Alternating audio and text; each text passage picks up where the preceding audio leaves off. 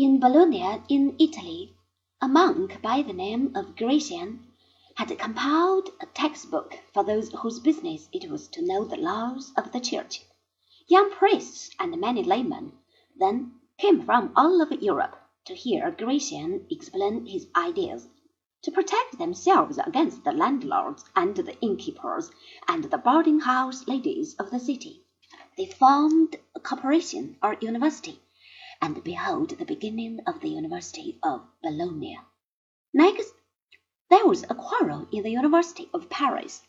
We do not know what caused it, but a number of disgruntled teachers, together with their pupils, crossed the Channel and found a hospitable home in a little village on the Thames called Oxford, and in this way the famous University of Oxford came into being.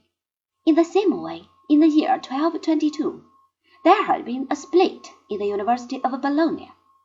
The discontented teachers, again followed by their pupils, had moved to Padua, and their proud city thenceforward boasted of a university of its own. And so it went from Valladolid in Spain to Cracow in distant Poland, and from Poitiers in France to Rostock in Germany.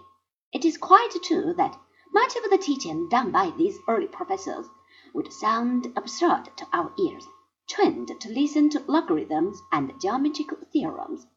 The point, however, which I want to make is this: the Middle Ages, and especially the thirteenth century, were not a time when the world stood entirely still. Among the younger generation there was life, there was enthusiasm, and there was a restless if somewhat bashful asking of questions, and out of this turmoil grew the Renaissance.